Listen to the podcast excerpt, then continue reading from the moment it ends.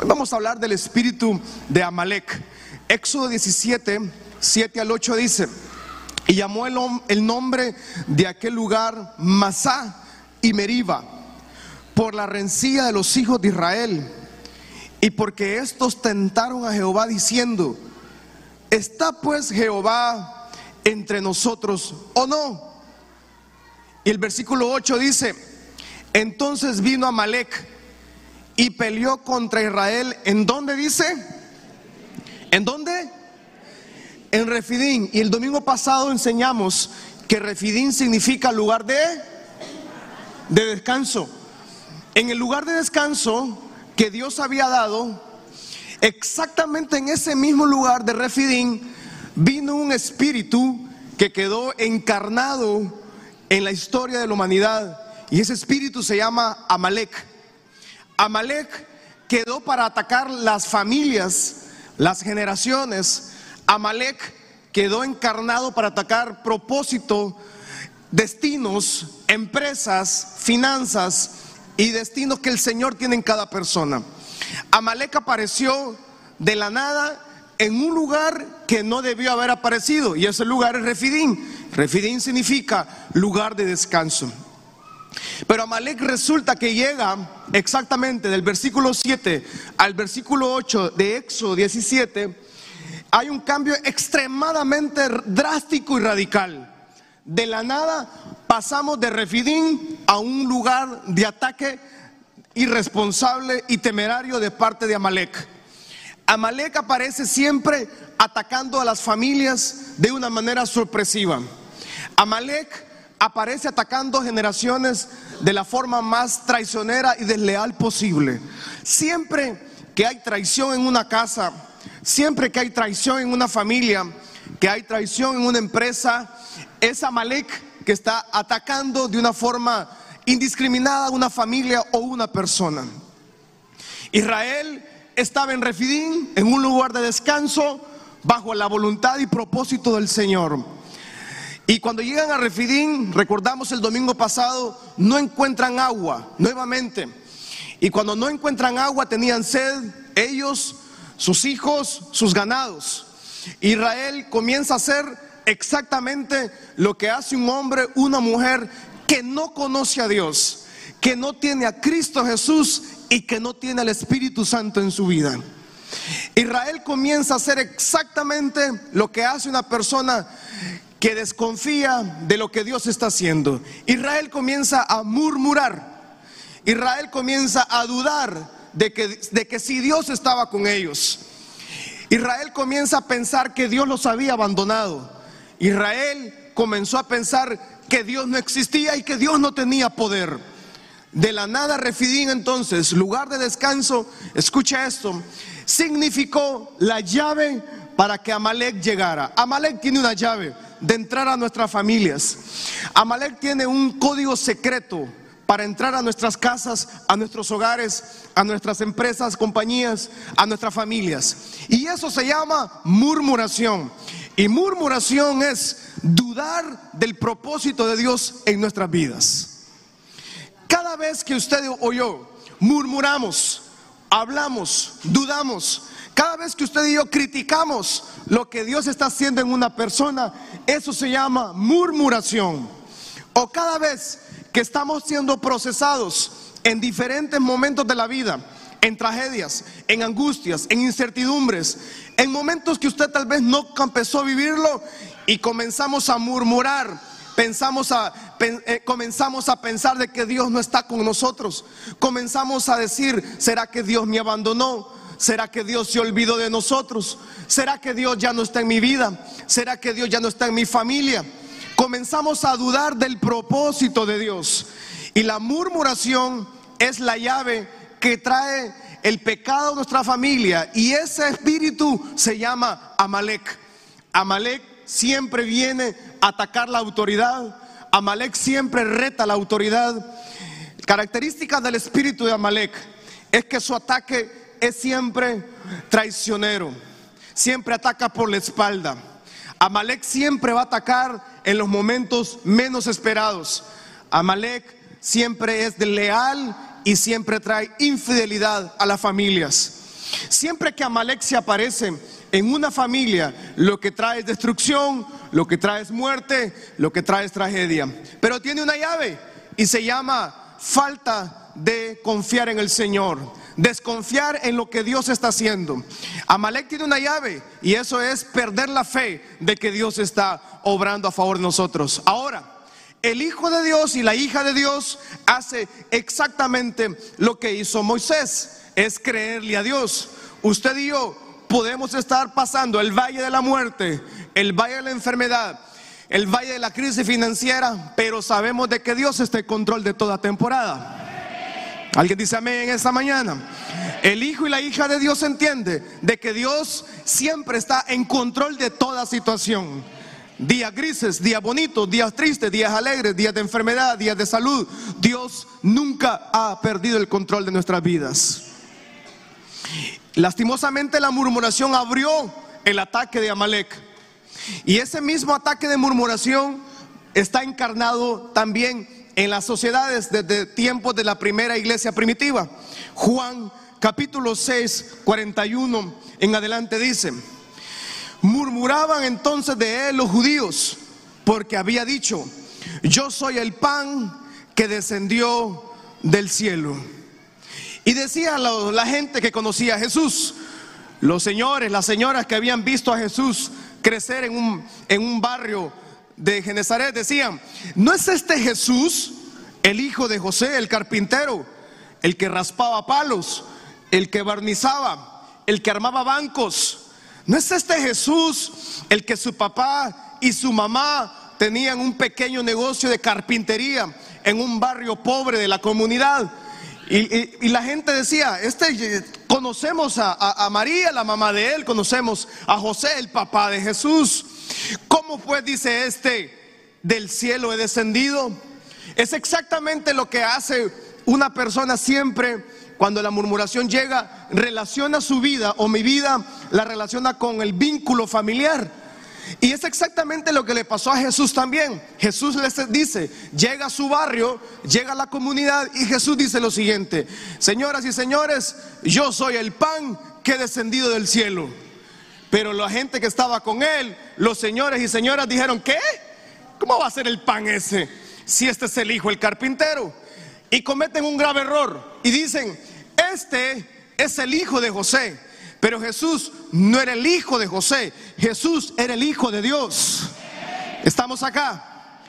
Es una enorme y monumental diferencia de decir, este es el hijo de José, a decir, este es el hijo de Dios.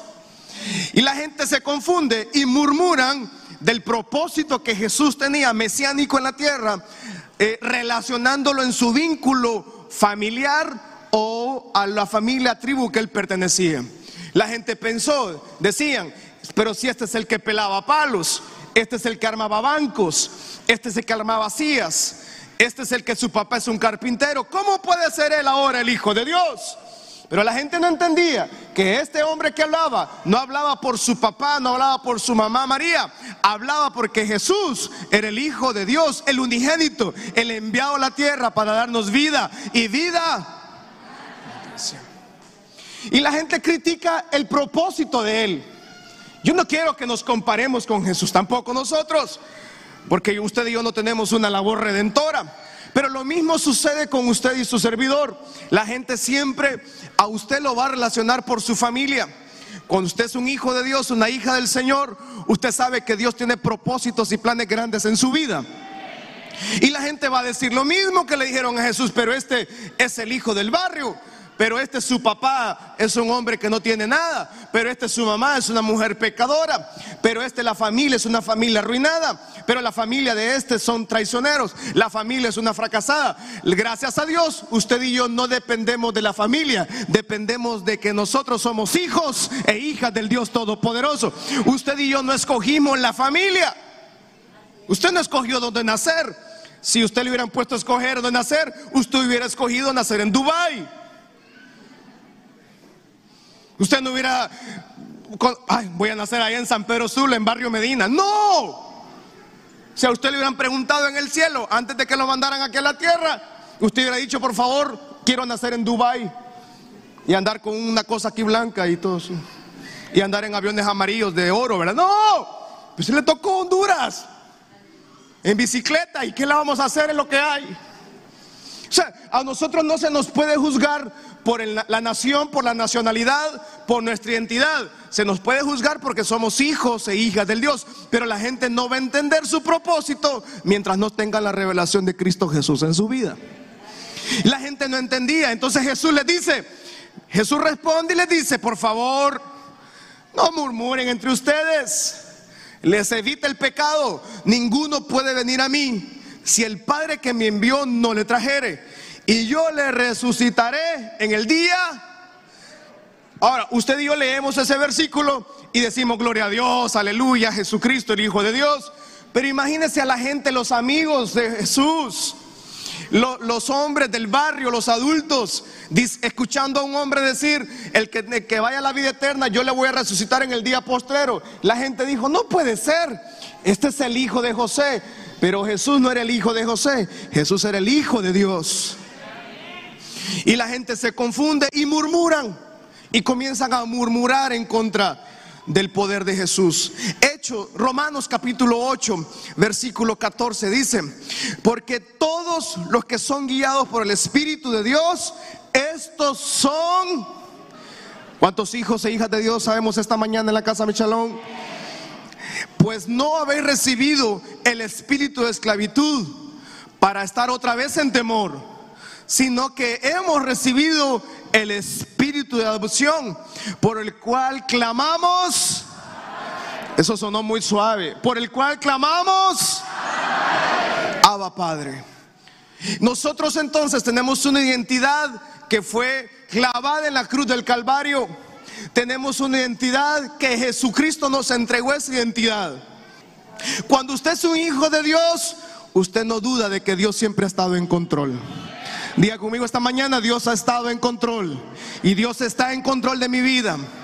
Un hombre, una mujer que tiene el Espíritu de Dios, da testimonio de que él es hijo, una hija de Dios y que las temporadas nunca van a hacer cambiar el propósito de Dios en su vida. Dios tiene propósitos y planes de bendición para su vida. Y las temporadas que usted y yo crucemos nunca va a determinar ni van a cambiar el plan y propósito del Señor en su vida. Éxodo 17, versículo 9 dice, y dijo Moisés a Josué, escógenos varones y sal a pelear contra Amalek. Mañana yo estaré sobre la cumbre del collado y la vara de Dios en mi mano cuando Amalek llegó a Israel, producto de la murmuración, producto que alguien abrió, alguien le dio la llave a Amalek para que entrara a, gobernar a Israel. Alguien le entregó la llave a, a Amalek. El espíritu de Amalek llegó para hacerle guerra a Israel. Moisés está caminando camino a la tierra prometida y habla con la gente de Amalek y le dice a Amalek, voy a pasar, voy de camino. Israel no era ninguna amenaza, Israel no representaba ningún peligro para los amalecitas, pero el espíritu de Amalek está encarnado en las generaciones. Amalek es descendiente de Saúl, hermano de Jacob. Hubo una pelea entre estos dos hermanos allá en Génesis. Ellos se pidieron perdón, se reconciliaron, pero el espíritu quedó en medio de ellos dos. Ese espíritu amalecita, ese espíritu de odio, quedó en la familia. Y después, muchos siglos después, Moisés se encuentra con Amalek y le dice, yo quiero pasar. Y Amalek le dice, no vas a pasar. El espíritu de Amalek siempre va a tratar de detener el propósito de Dios en su vida o en mi vida. Amalek siempre aparece para detener el poder de Dios en su vida. Pero la gente no entendía eso. Moisés sí lo entendía. Y Moisés hace exactamente lo que hace un hombre y una mujer de Dios. Dice, le dice a Josué, escógenos varones y sal a pelear contra Amalek. Cuando Amalek aparece a la vida de nosotros, cuando Amalek aparece en los hogares, no es tiempo de retroceder, es tiempo de salir a pelear. Alguien dice amén esta mañana. Cuando las cosas se ponen más difíciles, cuando las cosas se ponen color de hormiga, es cuando el hombre y mujer de Dios, en vez de esconderse, sale a pelear porque sabe que la pelea la tiene ganada el poder de Cristo Jesús. Y por eso Amalek llega con confianza, con mucha traición, llega a Israel y vamos a pelear, dice. vamos a hacerle la guerra. Pero Moisés, que es el hombre de Dios, hace lo que hace una mujer de Dios, un hombre de Dios. Dice, Josué escoge varones ideales para esta guerra. Hay varias aristas importantes en estos versículos. Primero, que nunca habían peleado. Israel es la primera batalla que se va a enfrentar. Número dos, Josué nunca había aparecido en la Biblia. Hasta este momento aparece de la nada, Josué lo llama. Y es que mientras haya guerra, mientras haya, haya gente que quiera el mal para usted, Dios siempre va a levantar un Moisés, Dios siempre va a levantar un Josué y Dios siempre va a levantar hombres y mujeres que le crean al Dios Todopoderoso de Israel. Y dice Dios que le dice a Moisés, Dios le dice a Moisés, Moisés, levanta a Josué es tiempo de que los Josué se levanten. Casa Michalón. Es tiempo que los Josué se levanten. Es tiempo que los que están en el anonimato, que los que están sirviendo a Dios en el anonimato, que los que están siendo fiel a Dios en el anonimato, que los que son fiel a Dios cuando nada pinta para bien, que los que son fiel a Dios cuando todo está mal. Esa persona, ese hombre, esa mujer son los Josué de esta temporada. Cuando Amalek aparece con su arsenal, con su ejército para atacarnos, para matar el propósito de Dios. Dios levanta a un Moisés y Dios levanta a un Josué y Dios levanta hombres y mujeres que no se esconden, sino que salen a pelear porque están confiados que la mano del Dios Todopoderoso, porque el Dios que nosotros servimos no ha perdido una batalla, porque el Dios que nosotros servimos no es un Dios que está escondido ni está en un árbol, el Dios poderoso es el creador de los cielos y la tierra, el Dios que no ha perdido una sola batalla. El hombre y la mujer de Dios entiende que cuando va a pelear, el poder de Dios va en su vida. Alguien dice amén esta mañana.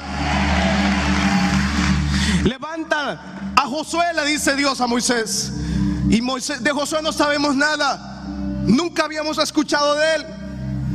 Y esta, esta primera guerra, Dios se la da a Josué. El hombre que iba a hacer entrar a la generación de él a una tierra prometida. De esta guerra, esta primera guerra, Solo Josué y un amigo más de él iban a entrar a la, tierra prometida. De ahí nadie más entró. Quiere decir que Dios siempre nos lleva a momentos que nadie ha pensado tal vez. Dios nos lleva a pelear batallas que nunca nadie pensó pelearlas. Pero es porque Dios está entrenándolo para los grandes propósitos que tiene en su vida. Lo que pasa es que hay que ser fiel en lo pequeño. Lo que pasa es que hay que ser fiel en lo poco. De Josué no sabemos nada, pero para hacer ese llamado, me imagino que Josué era un hombre de Dios. Josué era un hombre entregado a Dios en el anonimato. Y esta temporada Dios va a comenzar a levantar a los Josué de esta generación. Alguien dice amén en esta mañana. Diga conmigo, yo soy el Josué de mi familia.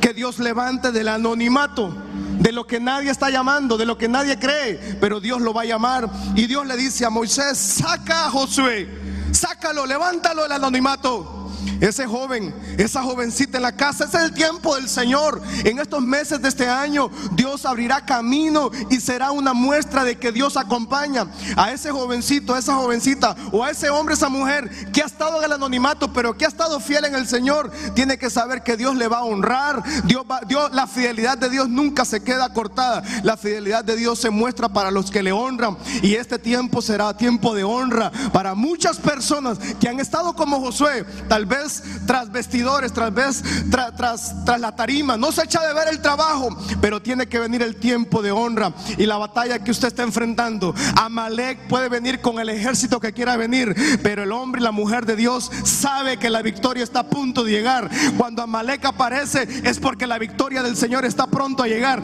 Cuando Amalek viene con todo ese ejército, es tiempo de que los hombres y mujeres de Dios salen a la guerra, no se esconden, salen a la guerra confiados que nuestro poderoso Dios no ha perdido una sola batalla.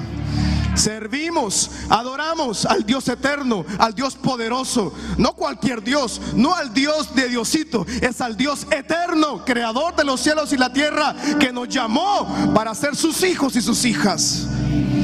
Primera Corintios 1, 18 al 19 dice, porque la palabra de la cruz es locura para los que se pierden, pero los que se salvan, esto es, para nosotros es, porque para la gente es una locura, para la gente es una, no tiene, es ridículo. Cuando hablamos de, ataques, cuando hablamos de tragedias, cuando hablamos, ¿cómo es posible que alguien de una familia humilde, de una familia sencilla, de una familia fracasada, ¿cómo es que Dios va a levantarlo? Porque para la gente es una locura, pero para usted y para mí, la cruz significa el sacrificio de Jesucristo en la cruz del Calvario. Y ese sacrificio nos dio vida, nos dio compasión, nos dio eterna, vida eterna, nos dio misericordia, nos dio amor.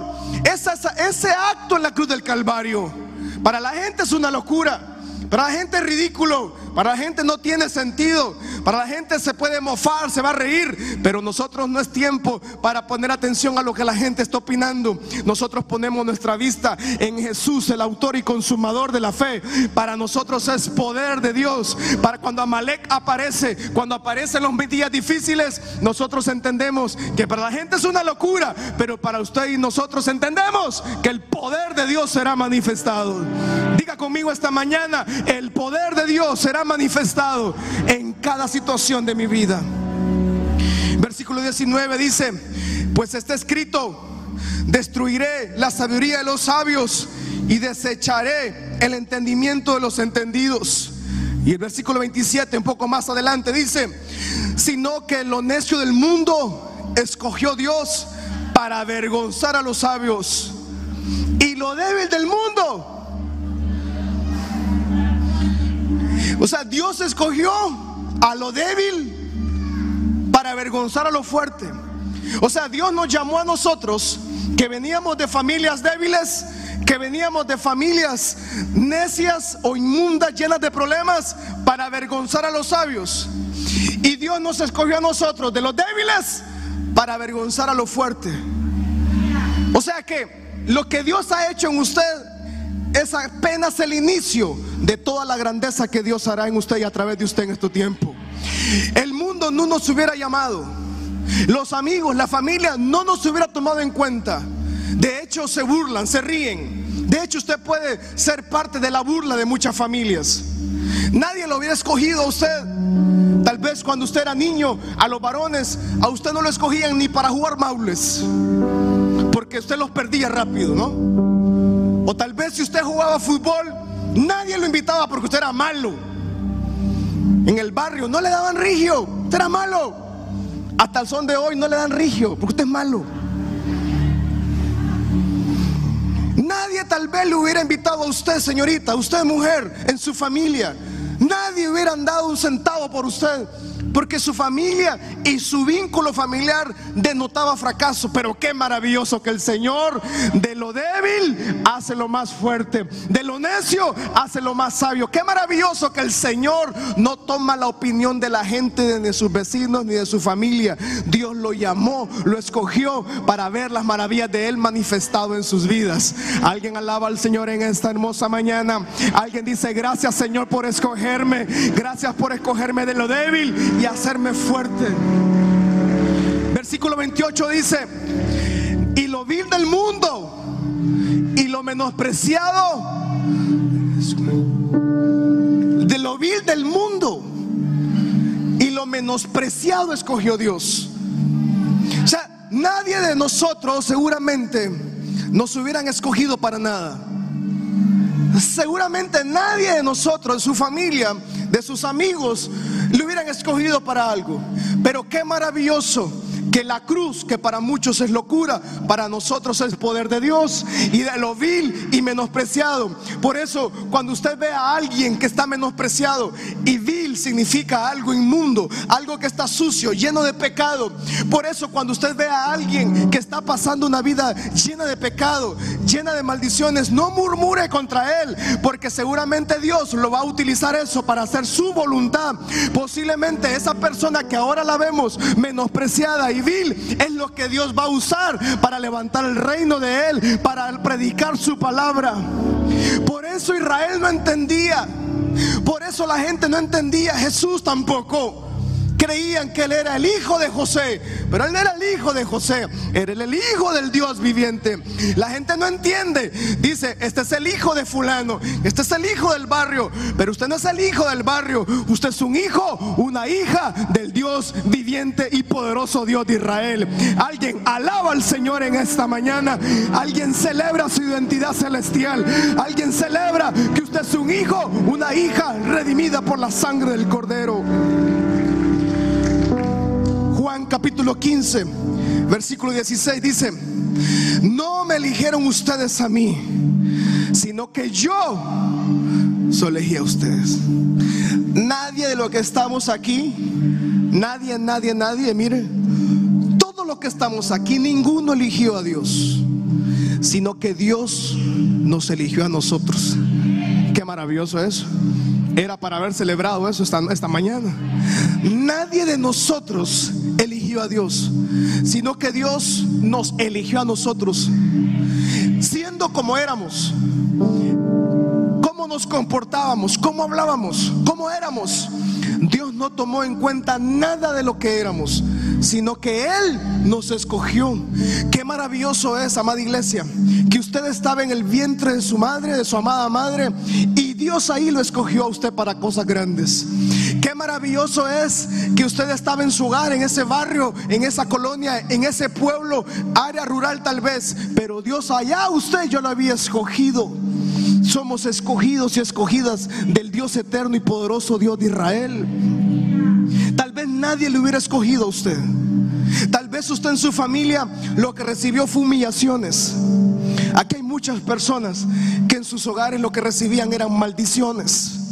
Que hay muchas personas que por ignorancia de sus padres o de las personas que lo criaron, lo que recibía era humillación, era ofensa. Te va a ir mal en la vida. ¿Para qué naciste si yo no te quería? Yo no te necesitaba.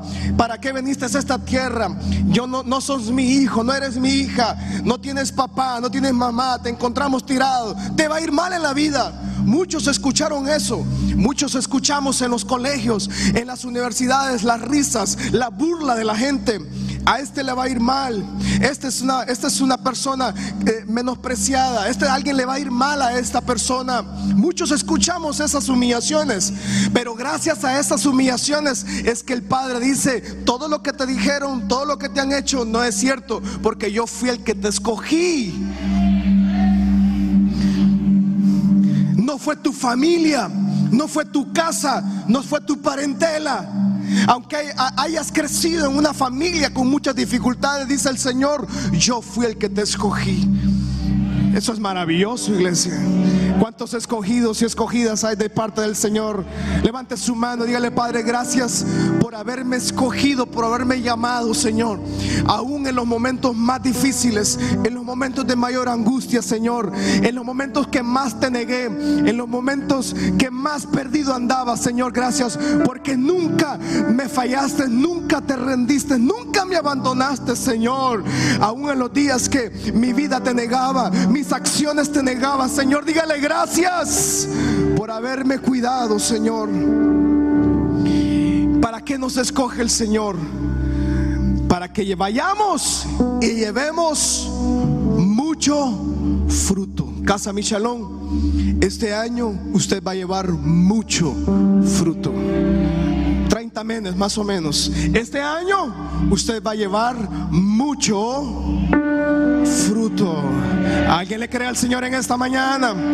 Vamos, diga, este año llevaremos mucho fruto. Y no solo eso, el fruto, si usted tiene una fruta en su casa, usted va al supermercado, compra un racimo de guineos de esos amarillitos muy bonitos, usted lo, inmediatamente lo lleva a su casa, a las tres horas se está poniendo ya oscuro.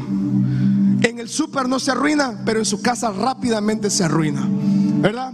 Una manzana, una sandía, una piña, lo que usted lleve a su casa, inmediatamente se va a arruinar. En mi casa, a mi esposa le regalaron muchas flores en el día de su cumpleaños y ayer que llegamos a la casa, las flores estaban ahí y le dije, mejor, esta casa huele raro, le digo ese montón de flores ya estaban arruinadas y el olor de la flor, cuando se comienza a descomponer es espantoso, ¿verdad? La flor es muy bonita, pero una vez descompuesta, ese olor es terrible. Y la casa olía, ya sabe usted a qué, ¿verdad? Una fruta podrida, huele mal, se ve muy mal. Mire qué maravilloso eso. Que Dios nos llama, nos escoge para que vayamos. ¿Vayamos dónde? Al trabajo, a la familia, a la, a los, a la ingeniería, a la arquitectura, al gobierno, a lo legal, a los deportes, al periodismo, donde quiera que usted vaya. Dios lo escogió para eso. No solo para que usted vaya y diga, acá estoy. No, es para que usted también cuando llegue a ese lugar lleve mucho. Y la diferencia del Hijo de Dios y la diferencia del que no tiene a Dios es que el fruto se le va a podrir. El fruto le va a agarrar mal olor. Alguien que no tiene a Dios, el fruto que tiene se le va a arruinar. Por eso es que vemos hombres y mujeres con mucho éxito social, éxito económico, pero su vida está arruinada. Están en una completa, completa desmejoría familiar, su vida de salud. Están destruidos totalmente. Pero dice la Biblia que Dios nos escogió para que vayamos, llevemos fruto. Pero el fruto nuestro va a permanecer. Parece que no me entendió. El fruto nuestro va a permanecer. O sea que no se va a arruinar la siguiente semana, sino que el fruto suyo va a permanecer. ¿Cómo permanece el fruto de nosotros? Permanece en las generaciones. Diga conmigo, mi familia disfrutará de los frutos de mi esfuerzo, de los frutos de mi oración, de los frutos de mi intercesión y de mi servicio al Señor. Deuteronomio 25. 17 al 19 dice, Dios le dice a Israel, acuérdate de lo que te hizo Amalek contigo en camino cuando salías de Egipto, de cómo te salió el encuentro en el camino. Amalek te desbarató la retaguardia, o sea, por la espalda, los débiles, lo que iban detrás de ti cuando estabas cansado, trabajado. Dice que Amalek no tuvo ningún temor de Dios. Cuando Jehová tu Dios te dé descanso de todos tus enemigos alrededor, en la tierra que Jehová tu Dios te da por heredad, para que la poseas, borrarás la memoria de Amalek de debajo del cielo. No lo olvides. Amada iglesia, Amalek va a llegar a las casas por alguna situación. Va, arremete contra las familias arremete con todo su odio contra usted. ¿Sabe, ¿Sabe usted que hay gente que a usted o a mí nos odian y sin ninguna, sin ninguna, ¿cómo sería? Razón. Que no hay razón y usted dice, ¿y este por qué, ¿Y este por qué le caigo mal? Y usted es que, es que hay gente, yo he escuchado gente que dice así, es que fulano de tal me cae mal. ¿Y por qué le cae mal? No sé, dice. Es por guapo, tal vez. Sí, porque hay veces que caemos mal por ser guapos. Amén, hombres. Ah, esa es autoestima. Entonces, hay gente que tiene odio contra usted y no tienen una razón. ¿Sabe cuál es la razón? Es que usted tiene el poder de Dios en su vida. Y dice que Dios nos va a dar descanso. Pero Amalek cuando Amalek ataca a nuestras familias, Amalek no se le vence, Amalek se le destruye, Amalek se le borra de las familias. Por generaciones tal vez su familia ha luchado con ese espíritu, contra ese espíritu malecita de destrucción. Amalek siempre va a aparecer para atacar el propósito de Dios en su vida, en la de su familia, en la de sus hijos. Amalek siempre va a llegar a atacarlo a usted para, para quitar y borrar el propósito de Dios en su vida. Por eso es que a veces recibimos ataques que no sabemos cómo llegaron, pero es que tal vez alguien en las generaciones pasadas abrió con una llave y trajo el pecado de la murmuración y entró a las familias. Amalek, el espíritu espíritu amalecita siempre ataca con la traición, con la falta de lealtad, con la falta de fidelidad y ataca, pero, pero para nosotros no quiere decir que va a ser un fracaso. Para nosotros solo significa que la victoria está a punto de llegar, no por su mano, sino por la mano del Dios Todopoderoso. A Amalek no se negocia, con Amalek se le vence, se le borra literalmente. A Amalek no se le controla, a Amalek se le elimina. O sea, no es que vamos a ver cómo hacemos con este problemita en la familia. No, no, no, no. Con ese, ese espíritu amalecita se le elimina en el nombre poderoso del Señor. Terminamos con Éxodo 17, 11 al 13. Y sucedía que Moisés se fue a orar al monte. Y mientras Moisés levantaba su mano, Israel prevalecía. Mas cuando Moisés bajaba sus manos, Amalek prevalecía.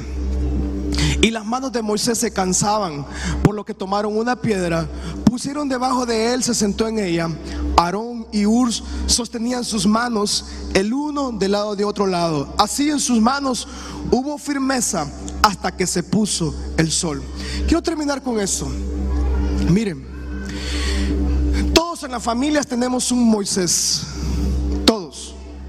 Tenemos un hombre, una mujer que le cree al Señor, que ha estado orando ahí fielmente al Señor. Cuando tenemos ese Moisés, ese Moisés no le tiene miedo a nada.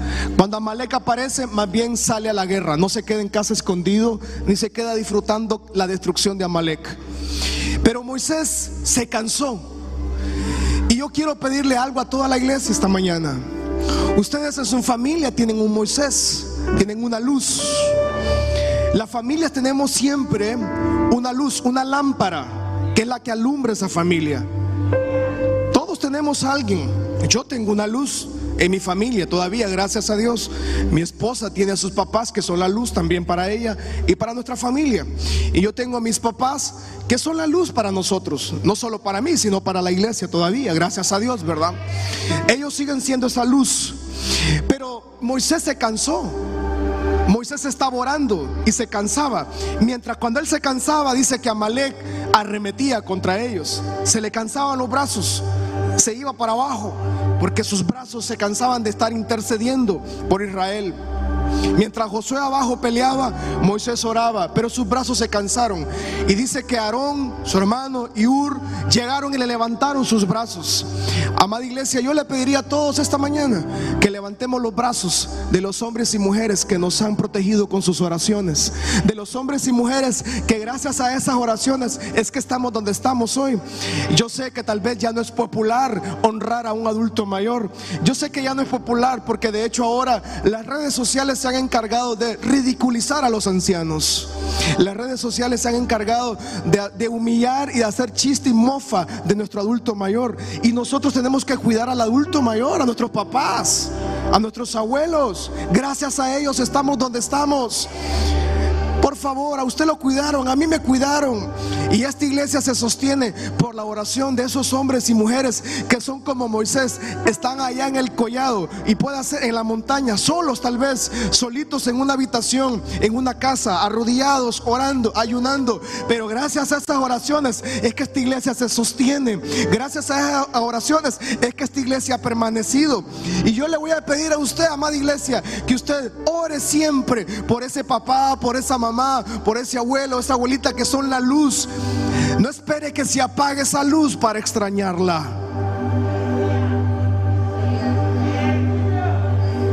Aló. No espere que se apague, porque la honra se da en vida.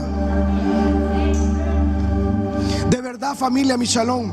Yo, yo vivo agradecido con el Señor, pero a la vez digo, Señor, sigue cuidando todas las lámparas que tenemos en la iglesia.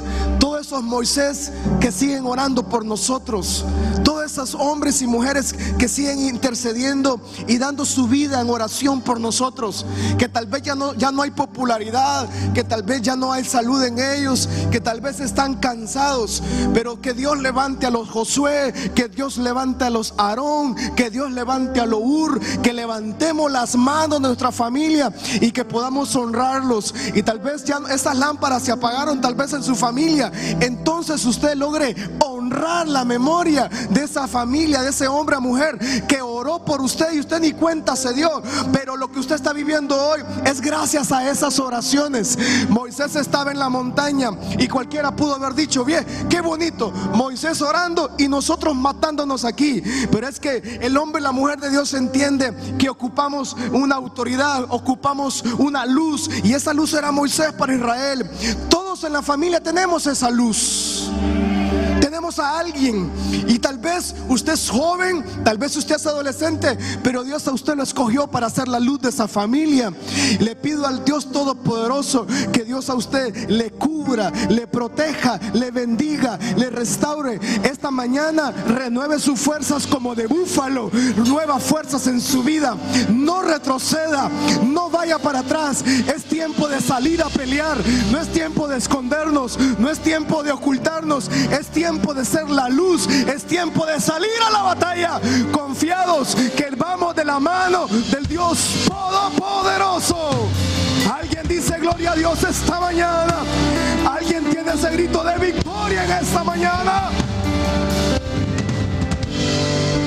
Moisés levantaba sus manos, pero Moisés se cansaba. Y puede hacer que haya muchos cansados también. Amalek llegó cuando Israel estaba cansado, trabajado, angustiado y atacó a los más débiles. Cuando lo atacó en Refidín, atacó a los más débiles. Pero gracias a Dios que Dios siempre levanta un Moisés, que Dios siempre levanta un Josué, un Aarón y un Ur para lo que nuestros padres, nuestros abuelos han orado sobre nosotros, se cumpla en cada parte de nuestras generaciones. El Dios eterno les cubra, amada iglesia Michelón. El Dios eterno cumpla su voluntad sobre ustedes. El Dios eterno cumpla su perfecto plan sobre ustedes. Y espíritu amalecita que se levantó en contra de usted, que vino en contra de su familia, que vino a traicionar, que vino a atacar su casa, que vino a romper la paz, ese espíritu tiene que retroceder. Esta mañana levantamos manos al cielo y decimos, y gloria al Dios Todopoderoso. Esta mañana levantamos manos como Moisés y declaramos que la victoria está en camino. Esta mañana levantamos manos como Moisés. Está atacando. En Refidín hay un ataque. Los amalecitas son más fuertes, pero es más fuerte el poder de Dios en nosotros. Los amalecitas atacan, los amalecitas amenazan, pero es más poderoso el que está con nosotros. Nuestras armas son más fuertes, nuestras armas son espirituales. Mientras Amalek ataca, acá esta mañana hay hombres y mujeres que declaran victoria. Vamos, levante su mano, diga, declaramos victoria, declaro victoria, declaro victoria, declaro victoria. El poder de Dios sobre mi familia, el poder de Dios sobre mi casa, el poder de Dios sobre mi hogar, el poder de Dios sobre mi empresa, el poder de Dios sobre mis finanzas, el poder de Dios sobre toda maldición, todo pecado, toda maldición, todo ataque de Amalek retrocede esta mañana.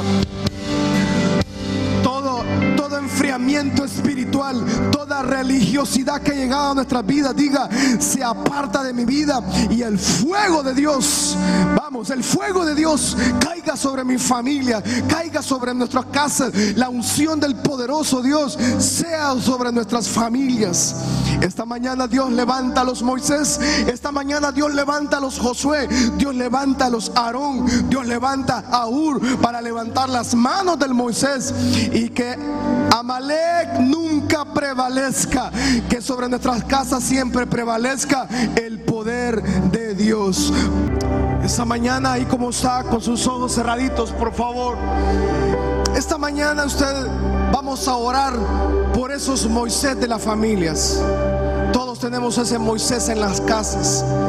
Y esta mañana, si está, si ese Moisés está en su casa ahora mismo y usted con usted ponga sus manos sobre él, por favor, diga mi papá, mi mamá, mi esposo, mi, esposa, él es el Moisés de esta casa, la luz de esta casa.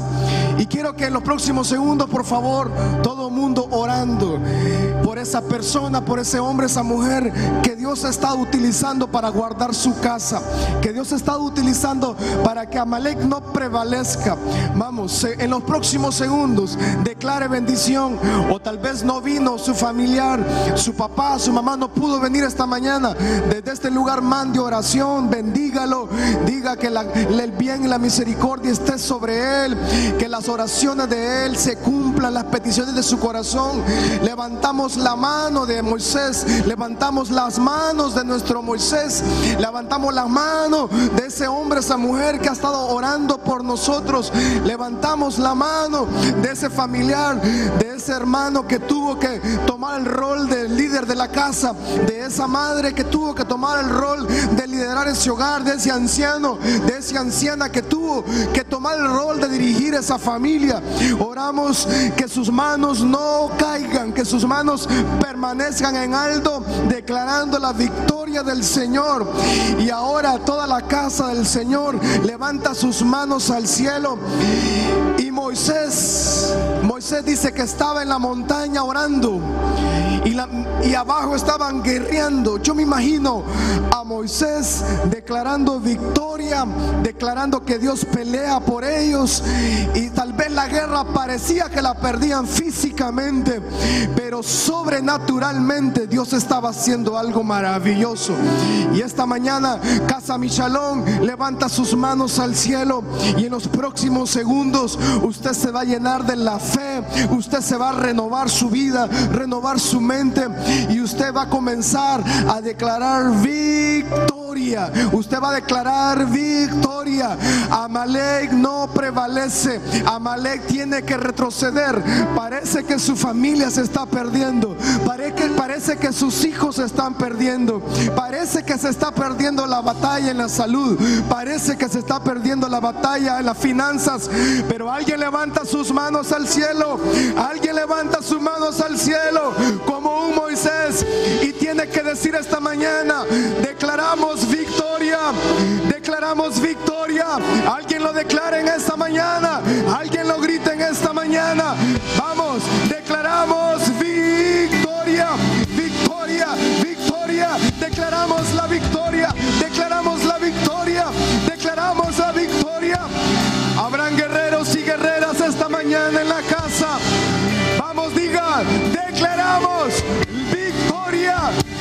casa, en mi familia, en mis hijos, en mis generaciones. Dios pelea por nosotros, vamos, dígalo. Dios pelea por mi familia, Dios pelea por mis hijos, Dios pelea por mi casa. Declaramos que la victoria viene del cielo, declaramos que el poder de Dios viene del cielo. Amalek no va a prevalecer contra su familia ni contra sus hijos.